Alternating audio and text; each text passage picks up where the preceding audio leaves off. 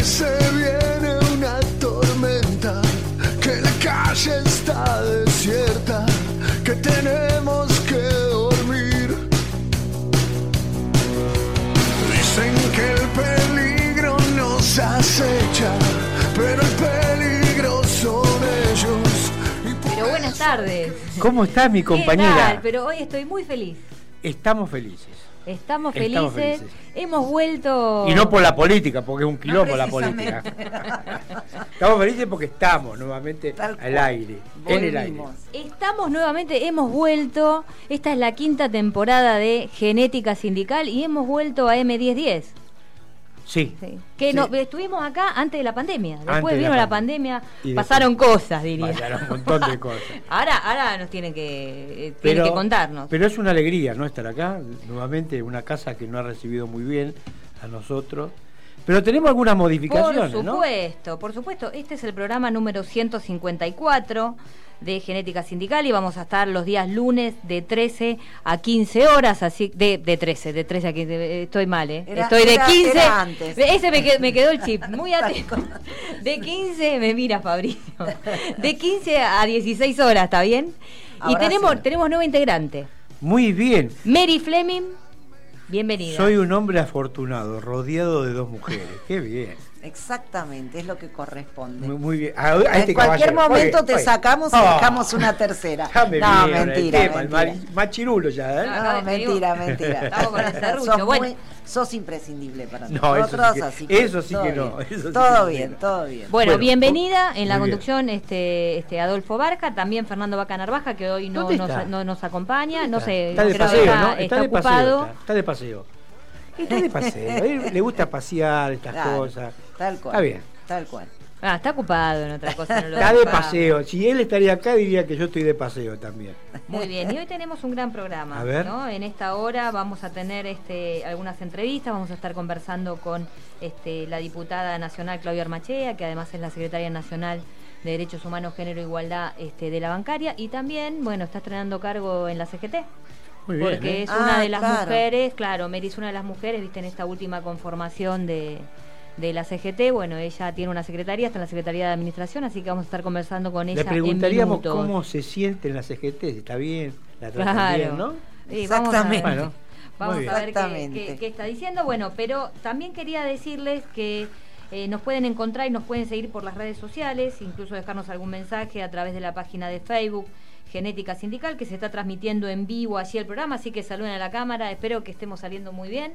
Así que Fabricio me dice que sí, Fabricio está ahí en la operación este, técnica. También nos pueden seguir por el Twitter, arroba genética-am, nuestro canal de, de YouTube, nuestro Instagram, nuestro blogspot, también en Spotify y TikTok. Simplemente nos buscan como Genética Sindical. Y también se está transmitiendo eh, eh, en vivo, me estaba diciendo Fabricio hace, hace unos minutos, por la aplicación ¿no? de la radio de AM1010, que la pueden descargar en su celular, y también por el Twitter, eh, a- arroba radio AM1010 y YouTube. Canal de YouTube lo buscan como AM1010, este, Onda Latina, y ahí también tenemos la transmisión. Bueno, vamos a ser famosos, estamos ¿Qué por todos lados. eh? Por Por todos todos lados, lados. definitivamente. Por todos lados, exactamente. Y ahora sí, ah, quería decirles también que un- unos saluditos. Salud, si puedo saludo. pasar. Pero, ¿cómo no? Sí. Eh, A- Acordate que estamos una hora, ¿eh? Estamos una hora, bueno, sí, pero bueno, a la distancia Ah, está bien, eh, está haciendo el soporte en la producción Nuria Babi y Natalia Guglielmo y también le enviamos un gran saludo a Nico Barja. A que los Nico, tres. a Nico Barja también, bueno, nuestro productor durante muchos años, se está yendo para arriba, Nico. Y está trabajando. Está, Está trabajando. trabajando. Después voy a contarte en otro programa el- los quilombos que está haciendo. Muy bien. Muy bien, muy bien. Y quiero mandar un saludo muy especial a una amiga que está cumpliendo años en el día de hoy, que es Lorena Piedra, Ah. que es este eh, amiga de este de, de- que en este momento está en Necochea. Así que le mandamos un gran saludo, seguramente nos está escuchando. Muy bien. Y bueno, y ahora sí vamos a ver si nos podemos comunicar en breve con, ahí le estoy haciendo señas a Fabricio, que tenemos que hablar con este Claudio Armachea. Queremos hablar de un tema que, que es muy importante, que tiene que ver el tema de los derechos humanos. Y también vamos a estar hablando con alguien, ¿no, Mary? Vamos a estar hablando con Alba Pereira, este, que es la hija de la famosa abuela de Plaza de Mayo, este, que nos va a contar un poco sobre un hecho que ocurrió esta mañana. que este, pasó en el ex centro clandestino de la Fuerza Aérea que se llama Virrey Ceballos, el centro clandestino, porque queda justamente en la calle Virrey Ceballos al, al 600. Así que bueno, después también eh, enmarcado en, además en el tema de que esta semana, este, el 24, una vez más, vamos a conmemorar este, el, golpe de Estado y eh, instamos a todos los compañeros que puedan que nos movilicemos porque la verdad que es muy es un momento muy especial donde están pasando este tipo de cosas que después vamos a hablar con ella. Sí, y para eso también, justo, que viene en sintonía, ahí me está diciendo Fabricio, que ya estamos en comunicación con nuestra primera entrevistada, con este, Claudia Armachea, que es la secretaria nacional de Derechos Humanos, Género e Igualdad de, este, de la bancaria, además es diputada nacional y además conforma, está en la Secretaría de Administración de nada menos que de la CGT. Bienvenida, Claudia, ¿cómo estás? Hola, Claudia. Acá, te, está, te estamos escuchando. Mary, Adolfo y Débora. ¿Cómo les va? ¿Cómo andan? Pero muy bien, acá muy contentos estrenando este, una nueva temporada. Esta es este, la quinta temporada de, de, nuestro, de nuestro programa de Genética Sindical y además que, bueno, estamos muy contentos y contentas que nos des esta entrevista. Eh, y bueno, contenta estoy yo, además de poder acompañarlos.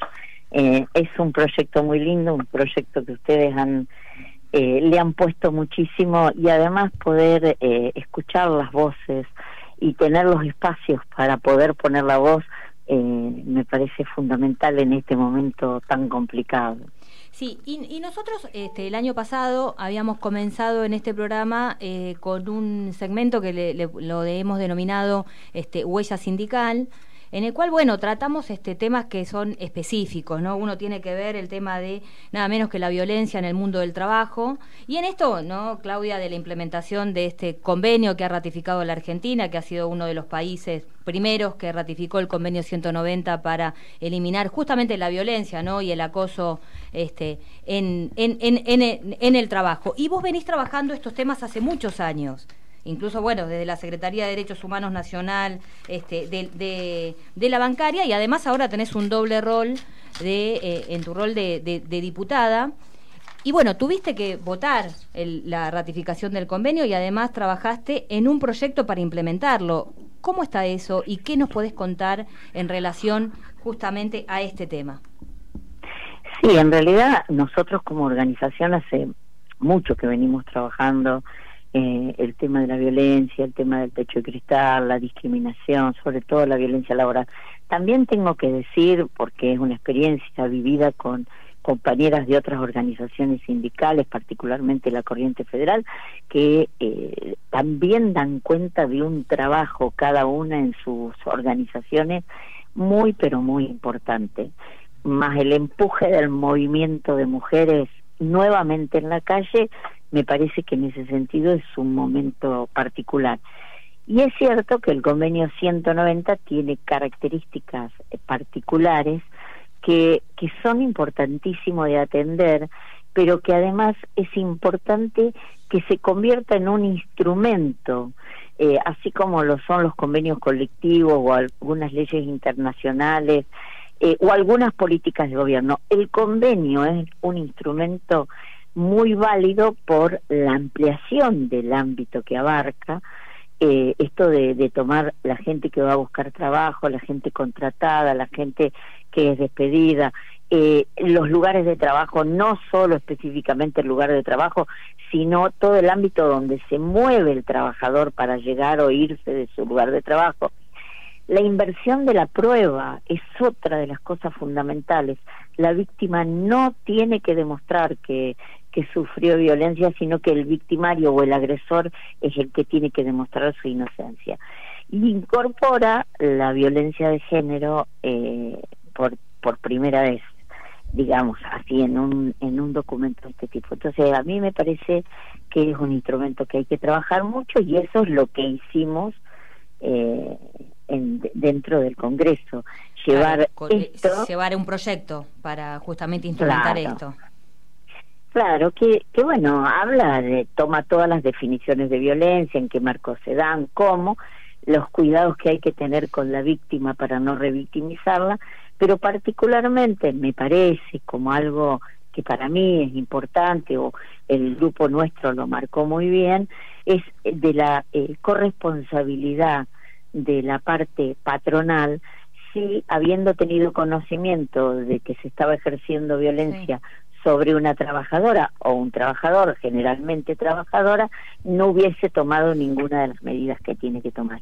Eso para mí también es importante, eh, que porque es una de las maneras o de las formas de ir poniendo un límite concreto, claro, hasta dónde podés ir o hasta dónde podés mirar para el otro lado. Bueno, todo un desafío este tema. Y bueno y, esperamos este e, e, el debate en el Parlamento y también entre las organizaciones porque también quiero comentarles acá a Mary y a Adolfo y a, a la audiencia que además Claudia este trabaja mucho los temas también relacionados a la formación y a la capacitación, incluso la implementación de la ley Micaela, que la bancaria fue el primer sindicato que este, avanzó en este aspecto, y bueno, y ella también ha desarrollado el tema de la formación hacia los dirigentes, y ha sido la impulsora de la primera escuela sindical de género, la ESIGEN, que es para justamente la formación de los cuadros este, políticos sindicales, no tanto hombres como mujeres.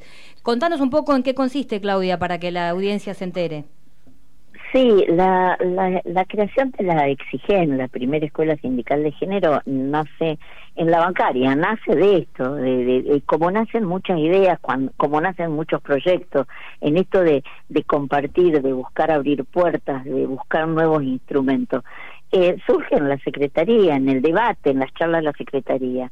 Y, y después el, e, esa, esa idea fue eh, creciendo y se fue incorporando el CONICET, se fue incorporando la SIC, la Universidad de Humanidades y el Ministerio de, de las Mujeres de la provincia de Buenos Aires. Y lo que parecía que iba a ser muy complicado esto de trabajar desde distintas instituciones u organizaciones, bueno, no fue tan complicado. Y sí, tiene, nosotros creemos que es fundamental que una de las formas de transformar la sociedad que tanto pedimos transformar tiene que ver con la información, con la capacitación, con abrir las cabezas. Yo, vos sabés, Débora, que me enojo bastante porque digo que las mujeres ya nos capacitamos mucho, que se empiecen a capacitar los hombres. Bueno, por eso está la etiqueta. Yo no pueden, no pueden decir que no lo... yo lo digo claramente, claramente. Muchachos, no nos pidan más, porque la verdad que nosotros hemos hecho los deberes, eh, tienen que hacer los deberes, porque una sociedad no se transforma si si no están todas las partes adentro para la transformación. Bueno, entonces tenemos que decir que se anoten en la diplomatura, este, totalmente. En, la, diplomatura para, para la gestión sindical. Acá Adolfo, se sale de la vaina. Adolfo. sí, Claudia. Eh, cuando estás en, en la mesa de la CGT y haces estos planteos, ¿qué dicen los compañeros hombres? Y bueno, eh, todavía no he incursionado mucho, porque por las razones obvias, porque hay otras prioridades, porque eh, sostener las unidades no está siendo fácil. Eh, entonces uno trata de ser, eh, y además eh, yo he aprendido mucho que no, no, no sirve generar grandes resistencias de entrada que después se te hace tres veces más difícil poder avanzar. Eso lo aprendí en el sindicalismo. Así que eh, en, con las mujeres hemos ido por empezar como primera medida conociéndonos. Como primera medida intercambiar, visibilizándonos dentro de una organización que sigue siendo patriarcal. Totalmente.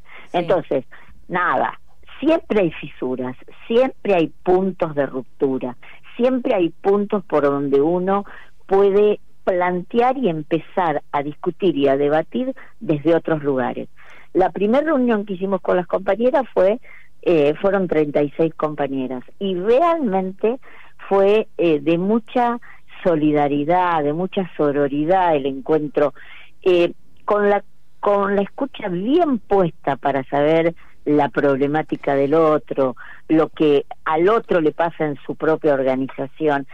Nada, es un trabajo eh, que va no va a ser rápido, Eh, pero, pero sí estoy convencida de que es un trabajo que se va a lograr hacer, que las generaciones nuevas no van a pedir tanto permiso como nosotros eh, y que y que bueno que así como los eh, varones los hombres se fueron ayornando y empezaron a entender de qué se trataba cuando hablábamos del movimiento de mujeres del feminismo eh, hoy podemos poner como el último cartel nuestro del 8 un sindicalismo, sindicalismo feminista.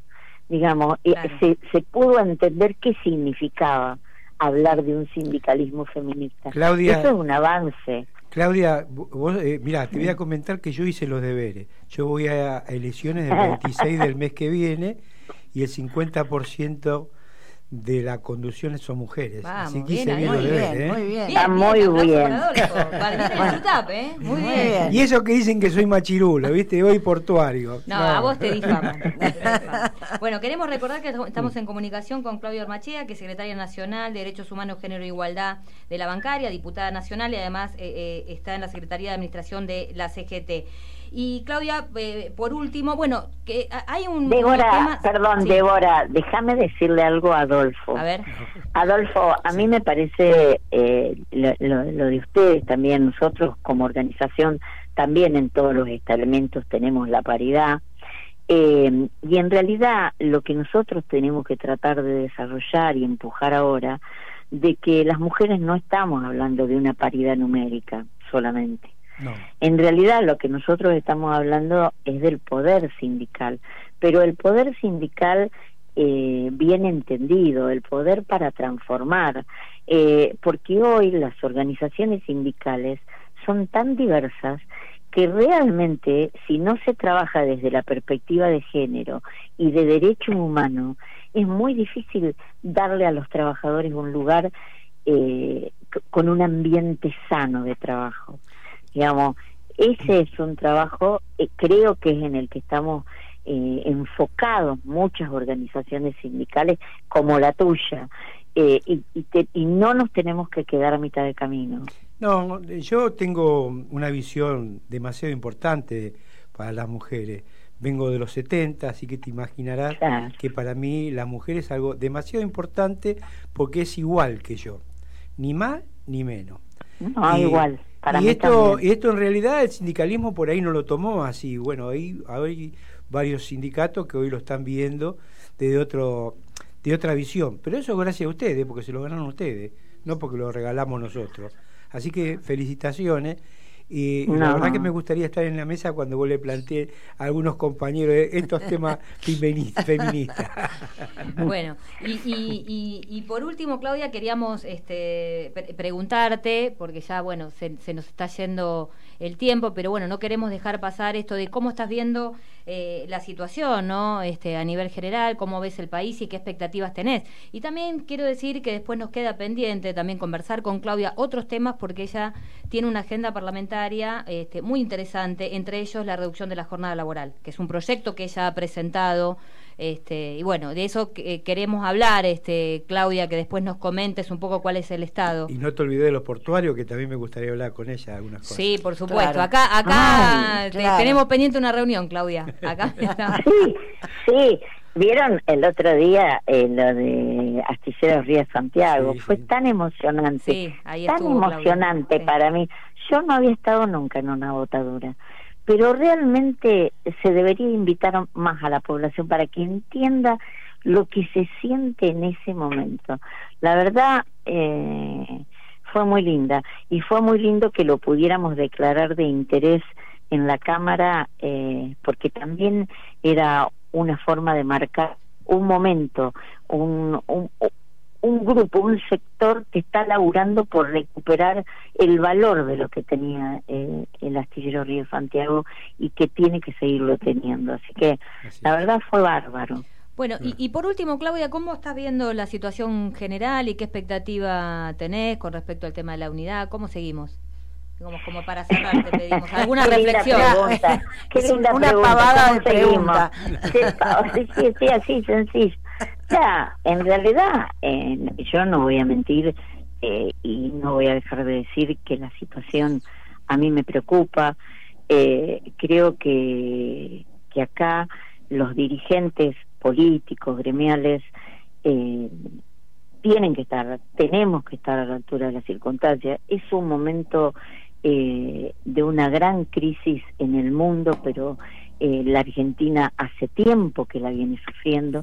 Creo que el pueblo argentino tiene que pensar mucho también, porque no puede ser que la pandemia del COVID, que ha sido tan dolorosa por las pérdidas que le han significado a nuestro pueblo, también signifique la, la amnesia de uno de los peores periodos o uno de los peores gobiernos democráticos de nuestro país, que fue el de Mauricio Macri, en cuanto a consecuencias para trabajadores y trabajadoras y movimientos eh, sociales. Digamos que eh, así como quienes conducen y toman las decisiones lo tienen que hacer con mucha responsabilidad y entendiendo que la unidad es una de las cuestiones básicas eh, ante un, una oposición organizada con poder de fuego en lo económico y en lo y en los medios de comunicación también creo que eh, la Argentina los ciudadanos y las ciudadanas argentinas tenemos que recuperarnos de lo doloroso que pasamos con la pandemia del COVID, de las pérdidas económicas y, y familiares que hemos tenido de amigos y tenemos que pensar bien eh, en esos cuatro años anteriores, donde nosotros teníamos jubilados que tenían que elegir entre comer o pagar la luz o entre comprarse los remedios y comer, y donde teníamos trabajadores y trabajadoras de 15, 20 años en el trabajo y llegaban a la puerta y había un policía que les decía usted no puede entrar y, y no nos podemos olvidar de que teníamos un grupo de pymes que se fueron cayendo, cayendo, cayendo y cerrando sus puertas y dejando la gente en la calle sin trabajo. Digo, tenemos mucho para pensar, mucho para reflexionar eh, y, y, el gobierno mucho para hacer. Sí, bueno, y vamos a estar siguiendo de cerca este tu trabajo desde la secretaría en la Secretaría de Derechos Humanos y además, bueno, tu agenda parlamentaria. Así que Claudia, te agradecemos mucho esta comunicación. Muchísimas gracias. yo, les, yo les agradezco a ustedes porque vuelvo a decir, es, tan importante que, que se escuchen también otras voces más allá de los medios hegemónicos que, que hacen al, al futuro de nuestro país también.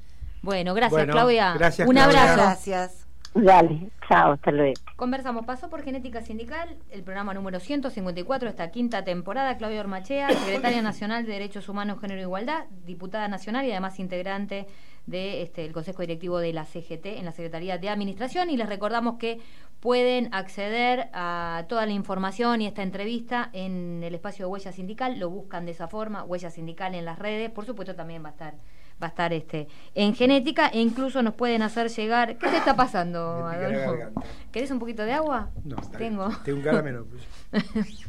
Veo que te estás comiendo todo la bolsita de caramelo, Mary, está. Ahí yo estoy observando. ahora, lo perdimos. Ahora, ahora se tentó y lo perdimos. no, pará, vamos a darle agua. Vamos acá, tenemos, acá tenemos. Si yo traje, ¿estás bien? Sí, ¿Te, has puesto colorado? No, no, no. Permiso. Ya está, ya está. se, ha, se no, le digo, le digo que no sé por qué me empezó a picar la garganta hace unos días. No tengo fiebre, no tengo nada, ¿eh? Me puse hisopo y todo eso. Estoy bien. ah, ¿te hisopaste? Sí, claro. ¿Y te dio negativo? Todo negativo. Bien. Pero, viste... No, bueno, también empezamos el otoño y este, empiezan los problemitas ah, respiratorios. Es claro, ah, puede ser sí. por eso. Sí, sí, hay, hay, bastante gente. Alergio a algunas cosas, sí.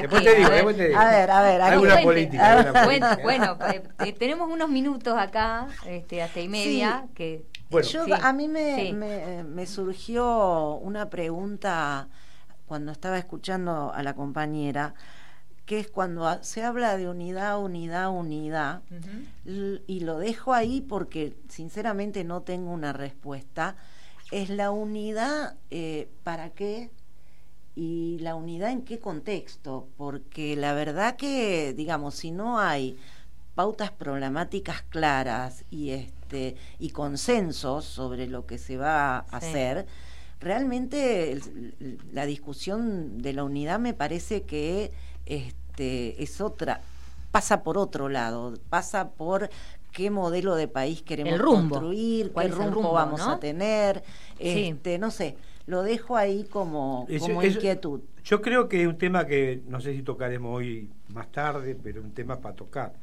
porque Néstor Kirchner decía, ¿para qué la unidad? Si la unidad es para más entrega, eh, para que los trabajadores estén mal, esa unidad no quería. Néstor. Y si vos escuchás a Cristina, también dice, ¿para qué la unidad en este? Digo, y yo, digo, tengo clara, eh, digo, ¿para qué la unidad? Si yo vine para ser mejores y peleamos para ser mejores. Y con Claudia me parece que nos debemos empezar a rediscutir, digo, más adelante, también porque hablábamos de los jubilados. Y hoy, ¿cuáles son las diferencias de un lado y otro? Me parece un tema para profundidad. ¿Puedo estar equivocado o no? Aparte tenemos un dato antes de irnos a, vamos a la tanda en un ratito, ¿no? Pero un dato. Eh, el tema, a ver, acá no llegó, tenemos, necesitamos para no ser pobres un ingreso de 83.807 y para no ser indigente, Mary 37.413. Sí, sí. No, imagínate eso este, con los sueldos actuales y como decimos con el tema del la mayoría de este país que no es propietario. Exactamente. Y ahí estamos con un problemas pero muy con, Pero con esto seguimos en el, en el otro bloque, hay que continuar. A ver qué me decís vos, porque toma agua. Vamos, Fabricio, vamos. Segundo bloque de Genética Sindical, estamos hasta las 16 horas por AM1010 y le recordamos que nos pueden seguir por este, nuestras redes sociales y también por la aplicación de la radio. Eh, ¿En qué estamos? ¿Qué pasó con el tema? ¿Qué estamos hablando? Estamos hablando del tema económico, del rumbo, Mary, el acuerdo y acá Adolfo. Eh. Eh, no, yo planteaba la unidad para qué, ¿no? Eso. El otro día me hacían una crítica porque era muy crítico. Y yo, yo quiero ser serio en esto. Digo, cuando hay hambre en tu país, tenés que ser crítico y serio. Pues si hay hambre, ¿qué, ¿cuál es? Yo no entiendo de número, pero entiendo cuando hay hambre. Y si vos tenés el 50% o un poquito menos de indigencia y de hambre, no hay mucha discusión. Venimos para ser mejores, no para ser peores. Y me parece que nuestro gobierno tiene la gran oportunidad ahora, que ya firmaron, que puedo decir una guasada que no la voy a decir, porque a veces hablo de filósofo Maradona, y la voy a decir, viste, el filósofo decía, la tenés adentro. Eso dice el filósofo Maradona. Y yo creo que sí, ya está, ya está dado eso. Ahora, si esto lo tiene que pagar el pueblo, es jodido. Nuevamente nos vamos a la banquina. Y me parece que la gran oportunidad que tienen, tanto que hablan de unidad, me parece que la unidad se da a través de decir las cosas claras. Y las cosas claras es, tener que meterte contra algún eh, imperio, metete entre alguna multinacional, metete. Vos fíjate que estos turros le van a sacar plata a, a, seis multinacionales o ocho multinacionales y dice el campo va a saltar. ¿Qué va a saltar el campo? No tenemos política para decirle que, son para ellos y que está bien sacado esto. Pero bueno, me parece que si nosotros. Mira, Evo, Evo cada vez que tenía problemas armaba una empresa. O sea, en alimento armó una empresa Digo, ¿cómo bajar la inflación? La inflación más baja de Latinoamérica la tuvo Evo. Sí, es verdad. Entonces, ¿qué hizo? ¿Hablamos con el petróleo? Armó la empresa de petróleo. Claro. ¿Habla con los granos? Armó la... Regulás. Nosotros no regulamos ni el gas de casa. Y bueno, esos son los problemas que tenemos. ¿Hay una oportunidad? Sí. Hay una oportunidad de hablar de unidades, pero con un rumbo mucho más serio del que tienen. Tengo que pedir permiso. No, no, totalmente, la unidad, pero bajo qué línea, bajo qué concepto, no la unidad por la unidad o por los nombres de la persona, que si Alberto, que si Cristina, no. Debe ser a partir de, proyectos y de cosas concretas a realizar a partir de ahora, como vos decís. Por eso, por eso. Por eso hay una gran oportunidad, viste, de el tema de la unidad. La unidad se da a través de lo que querés de, de tu vida, de tu patria. Si no, yo creo que barrancamos y esta unidad se va a romper y bueno, veremos después qué es lo que pasa. ¿no? Exactamente. Bueno, nos vamos a preparar para eso, pero eso tenemos mucho para hablar. Pero ahora me está diciendo Fabricio que estamos en comunicación con nuestra siguiente invitada. A ver. Mary, ¿a quién tenemos? Nuestra siguiente invitada es Alba Pereira La Encilota. Eh, como ustedes y todos sabemos, el 24 de marzo es un nuevo aniversario este, de la dictadura militar. Y en, en ese contexto, ustedes se acuerdan, durante los últimos el último año especialmente incorporamos nuestro espacio de historias desobedientes, donde le dábamos un lugarcito a las miles de, de historias, 30 mil o más historias de cada uno de los compañeros que habían sido secuestrados, desaparecidos, muertos durante todos los periodos de las tres dictaduras militares que tuvimos que soportar. En este caso, hoy a la mañana se produjo un hecho de vandalismo que creo que no es casualidad, sino que está justamente en el marco de esta política de odio que nos están queriendo insertar entre los entre la gente, este, en lo que es el ex centro de detención Virrey Ceballos, que se llama así porque está ubicado en Virrey Ceballos al 600, acá en pleno centro y nos vamos a comunicar con Alba Pereira La Silota, como les dije, que es una compañera, hija de una compañera muy importante a nivel de derechos humanos, eh, abuela de Plaza de Mayo, y a quien invito desde ya a Alba a que participe ya después, durante el año, a ser parte de nuestras historias desobedientes contando la historia de su familia. Pero ahora queremos que vos, Alba, nos cuentes concretamente qué fue lo que pasó y bueno, y que nos hables un poco de la experiencia de este espacio de la memoria. Buenas tardes. Hola, buenas tardes y muchísimas gracias. Eh, lamentablemente tuve que salir a hacer algo, un, trámite de mi mamá y estoy en la calle, pero les escucho muy bien. Espero que ustedes también me escuchen. Eh, Sí, eh, yo soy Alba Pereira, como dijeron ustedes, eh, y ante todo agradecerles el espacio que nos dan para poder denunciar esto que sucedió en el día de hoy, que no es aislado, que no es un hecho sin, otros hechos precedentes en los últimos tiempos.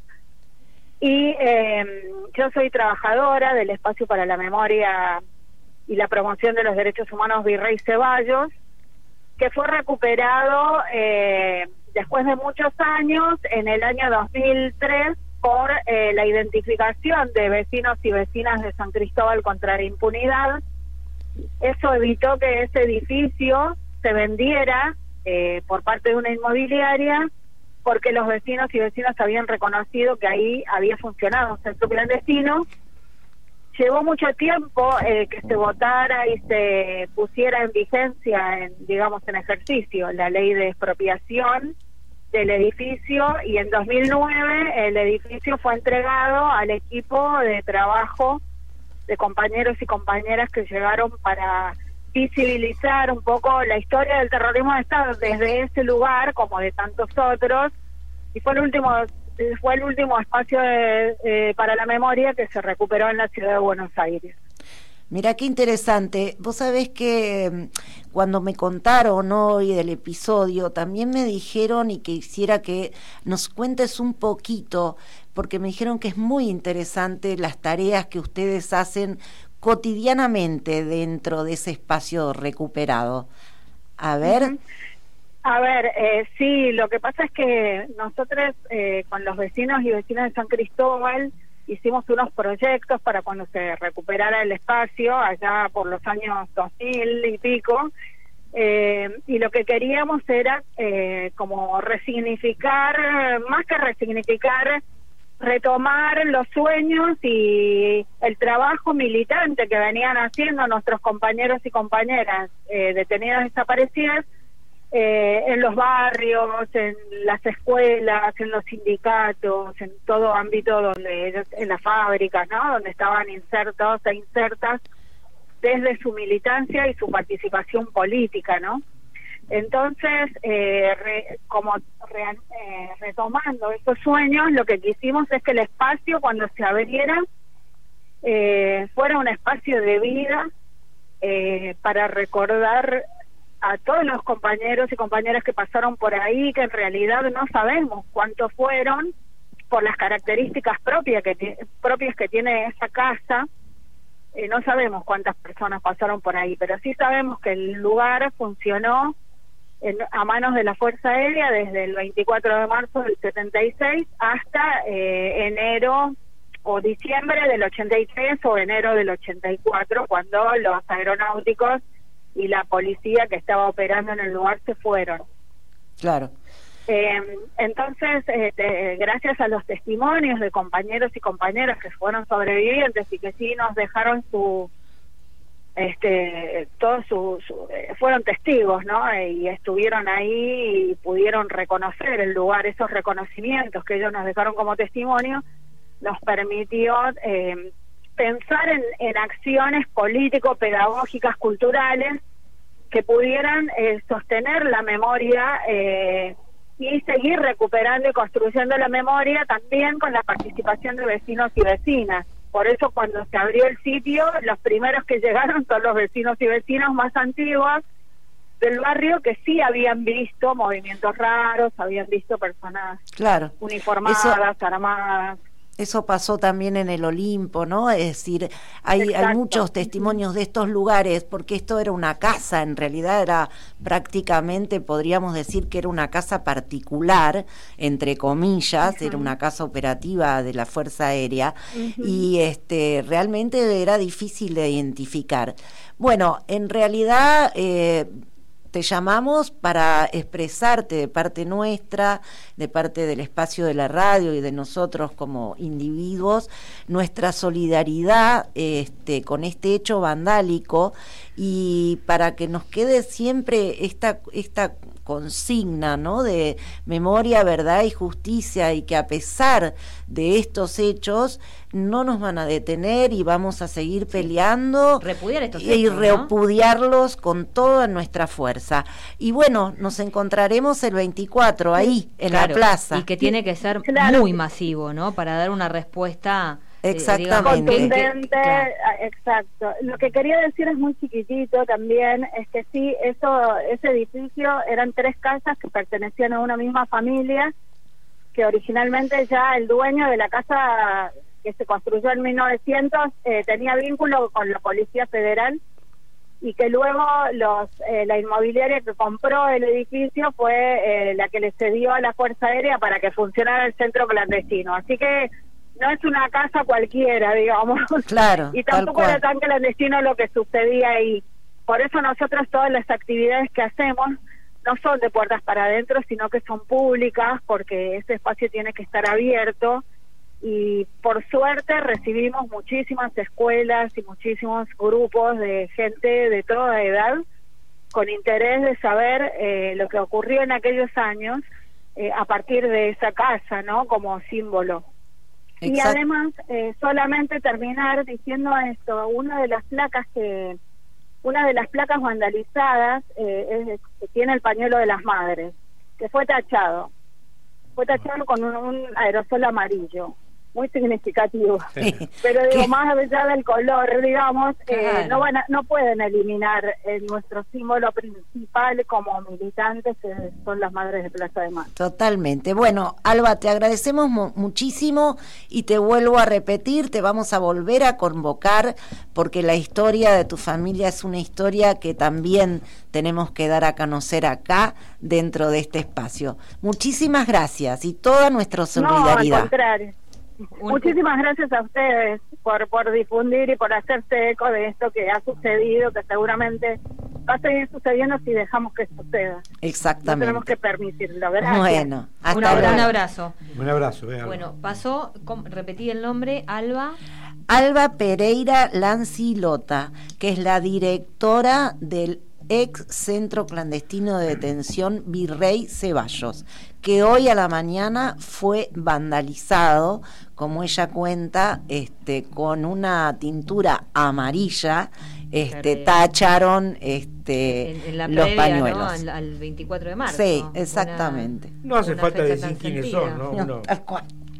ya tiene nombre y apellido quiénes son estas cosas. Exactamente. Tenés algo que decir porque yo me gustaría eh, seguir Pero adelante, adelante. No, viste que se habla mucho de la grieta, ¿no? Me lo anoté acá porque dice grieta. Sí.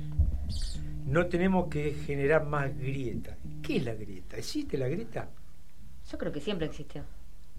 Yo creo que lo que existió de 1810. no, perdón, desde el primer golpe de Estado en adelante. Este... Yo lo que creo que existe son dos modelos de país. Eso es la grieta, dos modelos de país. Y algunos cipayos que están con otro modelo que no es nuestro. Y por eso creo que Alberto, que yo lo voté a Alberto por Cristina, te quiero decir, no porque se me hubiese ocurrido votarlo, ¿no? Creo que fue la gran mayoría de, del espacio peronista, kirchnerista, etcétera, hicimos lo mismo. Bueno, entonces me parece que la gran oportunidad que se tiene para hablar de unidad es que convoque al pueblo. ¿Qué lo dijo? ¿Sí? ¿Te acordás que él lo dijo claramente? Cuando sientan que yo me estoy equivocando, convoquen al pueblo. Convoquen al pueblo y vengan y díganmelo. Yo se lo vengo diciendo desde al inicio. Sí, al principio de todo. Nosotros los portugueses lo venimos diciendo hace mucho tiempo, diciéndole que te está equivocando en algunas políticas. Y ahora creo que la equivocación es mucho más grave, porque la equivocación que tenemos va a durar años y años. Y yo no quiero ser responsable. Si hay un cambio de, política, bueno, acompañamos. Y si no hay un cambio de política, creo que mm, por lo menos yo no voy a acompañar, te aviso. Porque creo que eh, vamos a tener más pobreza, más hambre. Bueno, hubieron muchas organizaciones que en la previa hubo una movilización que en la previa, cuando se estaba tratando en, en la Comisión de Finanzas, marcharon sí. Eh, incluso con un documento y con propuestas, diciendo no es que no hay que pagar, sino que habría que haber negociado en otros términos. De ahí está, bueno, Causa Nacional, está el Grupo Bolívar, FIPCA, mm. bueno, la CT Autónoma, eh, el SUTAP, mm. eh, bueno... hay, muchas. Hay, muchas, la CCC, ¿no? Hay muchas organizaciones, Unidad Popular. Si hay una movilización con 10 gatos pelotudos acá y con una banderita diciendo no a la vacuna y salen todos los medios eh, cuando se moviliza parte de la sociedad, vos fíjate que se ha escondido, porque hay un montón de movilizaciones que ha pasado y ha sido tapada. Bueno, lo que estoy diciendo es que esos sectores desde hace mucho tiempo estaban diciendo que no sé si sabían qué era lo que iba a suceder porque nadie tiene la bola de cristal, ¿no? De cuál iba a ser el acuerdo, pero entendían que había otra propuesta y que había que negociar en otros términos y lo venían expresando, ¿no? Y si bueno, sería un acuerdo completamente distinto. Si Perón decía a los peronistas, no al Fondo Monetario. Si Néstor dijo no al Fondo Monetario. Si Cristina dice no al Fondo Monetario, ¿cuál es la discusión? Es no al Fondo Monetario. ¿O no, Mary? la historia es no al Fondo Monetario. Y entonces no hay que discutir. ¿Hay hambre? Culpa del fondo. ¿Por qué es culpa del fondo? Es culpa de una política. Entonces esas son las discusiones. ¿Cuáles son las políticas que se van a desarrollar? Viene yo creo que se viene mal. el 8M, una de las consignas de las trabajadoras, Exactamente. era con, la bandera bien grande.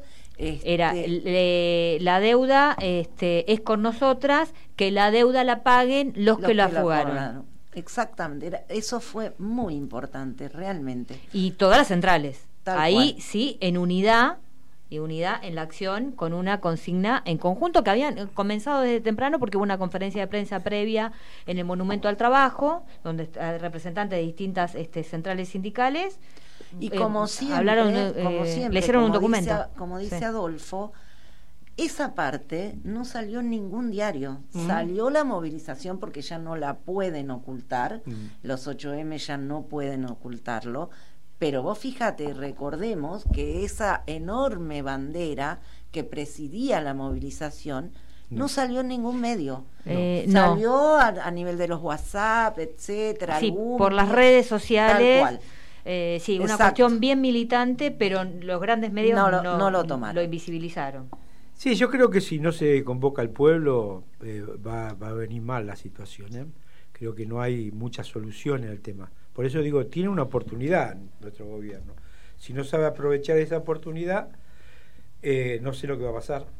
no tengo idea, como decís vos, no tengo la bola de, de cristal, pero, viste que siempre dicen, pero cuando hay hambre, en algún momento el pueblo te lo hace entender, ¿no? Porque perdimos la porque no nos olvidemos que perdimos las elecciones pasadas, ¿viste? Porque parecía que no sí, tal cual. Y la elección que viene está a la vuelta de la esquina. Tal cual.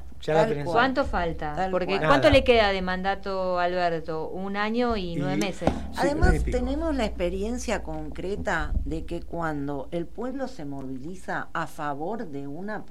Acuérdense del 2 por 1 Exacto. Como uno movilizándose, poniéndose al servicio de lo que consideramos que es justo, logramos modificaciones. Sí. Esa es, ese es, ese Alberto cuando dijo a ver, convóquenme cuando me estoy equivocando, bueno, sal, tienen, tenemos que ser nosotros y bueno, decirle, mira, sí, efectivamente hay políticas que no están de acorde. O, sea que esto se puede torcer. Para mí Podemos torcer Siempre. con la voluntad popular y la organización. Con una diferencia. ¿Cuál? A ver. Que el Congreso dijo que sí y que una deuda que no es deuda que es un robo, hoy está una estafa, hoy está eh, garantizada Por, el Congreso de la Nación. Y no es menor eso, ¿eh? Pero como decía el otro día, que se hagan cargo los políticos que dice levantar la mano. Bueno, pará, pero también están diciendo con este el escenario internacional que, que se ha modificado por el tema de, eh, de la, guerra, eh, que bueno, que ya no se va a poder cumplimentar con de acuerdo a lo pautado. Lo pautado, que ya como que en el primero se va a tener que pedir. ¿Cómo es lo que se pide tiene un nombre? Algo, tocaste algo, la guerra. Ay, Dios mío, sí. Sí, la guerra. Viste, porque hay algunos, viste, que te ponen ahí la guerra. Y... Uno, uno de por sí tiene que decirle que no a la guerra. Nosotros no queremos, que somos paz, digamos. Pero cuando hablamos de la guerra, tenemos que hablar de toda la guerra, ¿no? Obvio. Porque pareciera, que, que Estados Unidos, que hoy es el, Y, que es el bueno de la película, invade por todos lados. ¿Cuántas bases militares tiene en todo el mundo? Y a los argentinos En Colombia tiene nueve, nada más, mirá. Y a los argentinos en general, digo, no se olviden que viene el tema de Malvina. Y, y Malvina está la OTAN. Y a los compañeros nuestros lo mató esa coalición de la OTAN y muchos pelotudos levantan la mano diciéndole que está todo bien. ¿no? Porque viene lo inglés, la OTAN. Ayer recibí un video muy triste realmente que es este cómo los medios en Europa utilizan el tema de los refugiados planteando son rubios y de ojos claros. No son Afganistán ni son Irak les aseguro que es tal cual, una recopilación, es muy bueno el video, porque es una recopilación de diferentes mm. medios occidentales planteando que estos son este, refugiados diferentes, ¿no? Es, este, es tremendo, es, tremendo. La verdad que lo que está pasando... Para hablar de ese tema tendríamos que convocar eh, a Jorge Elbaum, que ha venido, verdad. ha venido aquí al, programa de radio, por supuesto antes, antes de la pandemia, que él la verdad que sabe mucho de este tema y bueno, este tarea eh, pendiente. Tarea, pendiente, vamos a ver si nos contactamos con él, porque realmente tiene mucha claridad de cuándo comenzó esto. Porque cuando vos miras este los medios, pues, por ahí te confunden, ¿no? te ponen como que eh, buenos o malos, sino una cuestión de intereses y lo que está pasando de esta disputa mundial que hay. Vamos a ver si nos podemos contactar este con, con Jorge, que bueno, un gran este además es amigo de, la casa. Es amigo de la casa. es amigo de la casa. Bueno hemos tocado varios puntitos pero viste de, a poquito no creo que bueno recién empezamos. recién empezamos. ¿Qué, qué, qué, qué, tuviste todos estos dos años de, de, pandemia eh, en lo que nos queda de programa porque ya se nos está yendo pero contanos un poco. Bueno eh, eh, haciendo política como siempre qué raro. con los compañeros que uno quiere eh, y haciendo sindicalismo, como siempre también, haciendo algunos kilómetros. El SUTAP, te cuento, Mary, está en un proceso de, gran crecimiento eh, y de, expansión. Hace muy poco tuvieron este un congreso en el cual, bueno, yo participé ahí como, como oyente y un poquito este, fui este, invitada especial. Invitada especial, fui como la corresponsal, digamos. Claro, y había una representación eh, federal este, importante, Y que noté un gran crecimiento del, del Sindicato de Administraciones Portuarias. Sí, eh, la verdad que sí, hay un crecimiento demasiado importante que yo, la verdad que, tengo que agradecérselo a Nicolás Barja y a Hernán. Son compañeros que vieron, agarraron el estatuto, dijeron esto lo podemos hacer y lo están trabajando con los compañeros transportistas, los dueños de camiones, no con los choferes y, bueno, hay regionales por todos lados. Hay regionales por todos lados. Bueno, Nicolás está a cargo de, una regional, Cava Avellaneda. Que es la más importante. Eh, claro, y bueno, detrás muchos compañeros han hecho también medidas de acción directa importantes. Tucumán. Eh, y también votaron una modificación del estatuto, en el cual me pareció muy interesante porque crean la Secretaría de Derechos Humanos, Género e Igualdad ¿Viste que nos muy bien. No, no, muy bien. este, y la verdad que eso yo estuve presente y vi el consenso de todos los que estaban ahí participando, de las regionales. Y además otra modificación que, que es este, la Secretaría de Previsión. Ah, mira. Dándole lugar este, a estos compañeros este, jubilados. Y dos secretarías adjuntas también. O sea que eso eh, es una, modificación estructural, una, una, una, reforma estructural importante, dentro del sindicato. Espero que el ministerio no nos haga mucho quilombo por esto, ¿no? No, esperemos que no. esperemos, y si no, lo vamos a denunciar acá por, por, por el programa. esperemos que no, no, esperemos que no. No, pero bueno, este, la verdad que es muy, este, muy interesante y bueno, vamos a seguir de cerca los pasos también de, del SUTAP. Sí, te quiero decir que el, próximo mes voy a recorrer todo, toda la nación por esto hoy me estuvieron invitando. Bueno, si necesitas corresponsales acá con Mary, acá, estamos. estamos, estamos, dispuestas este, totalmente a acompañarte en esa en esa patriada. Bueno, mirá que ve quilombo, eh, porque vamos, estoy, voy a recorrer porque están planteando lucha y le planteé a los compañeros que está bien, pero primero hay que hablar con las bases. Vamos a discutir con las bases. Como corresponde. Y después vamos a salir a la, a la pelea por la tarifa. Muy bien. ¿Eh? Y se nos está yendo el programa, ya se nos fue el programa. Qué lindo ¿eh? encontrarnos nuevamente. Una vez ¿eh? más. Una vez más, acá, este, bienvenida Mary nuevamente. Contento que, estés acá. Por lo menos yo contento. No, yo también. Y nos esperamos el próximo lunes a las 15 horas, de 15 a 16 horas. Y también esto se puede volver a escuchar a través de nuestras redes sociales, simplemente poniendo genética sindical y también, por supuesto, huella sindical. Y tenemos, nos vamos a encontrar el 24 el 24 en la plaza. El 24 es una cita. demasiado importante como para dejarla. Porque hasta yo me imagino, ¿viste? yo me imagino que eh, ese 24 eh, va a ser una cita por la memoria, pero también por la política. Porque calculo yo que algunas cosas se van a decir conociendo a las madres, a la abuela, a Cristina y a todo lo demás. Creo que algunas cosas van a pasar importantes. Me da la impresión, ¿eh? Concuerdo con esa impresión. Bueno, Muy bien. hasta bueno. la semana que viene. Hasta la semana bueno, Gracias que por estar del otro lado. Chau, chau. Nos vemos. Chau. Adiós. Encontrar a mis hermanos, brindar por su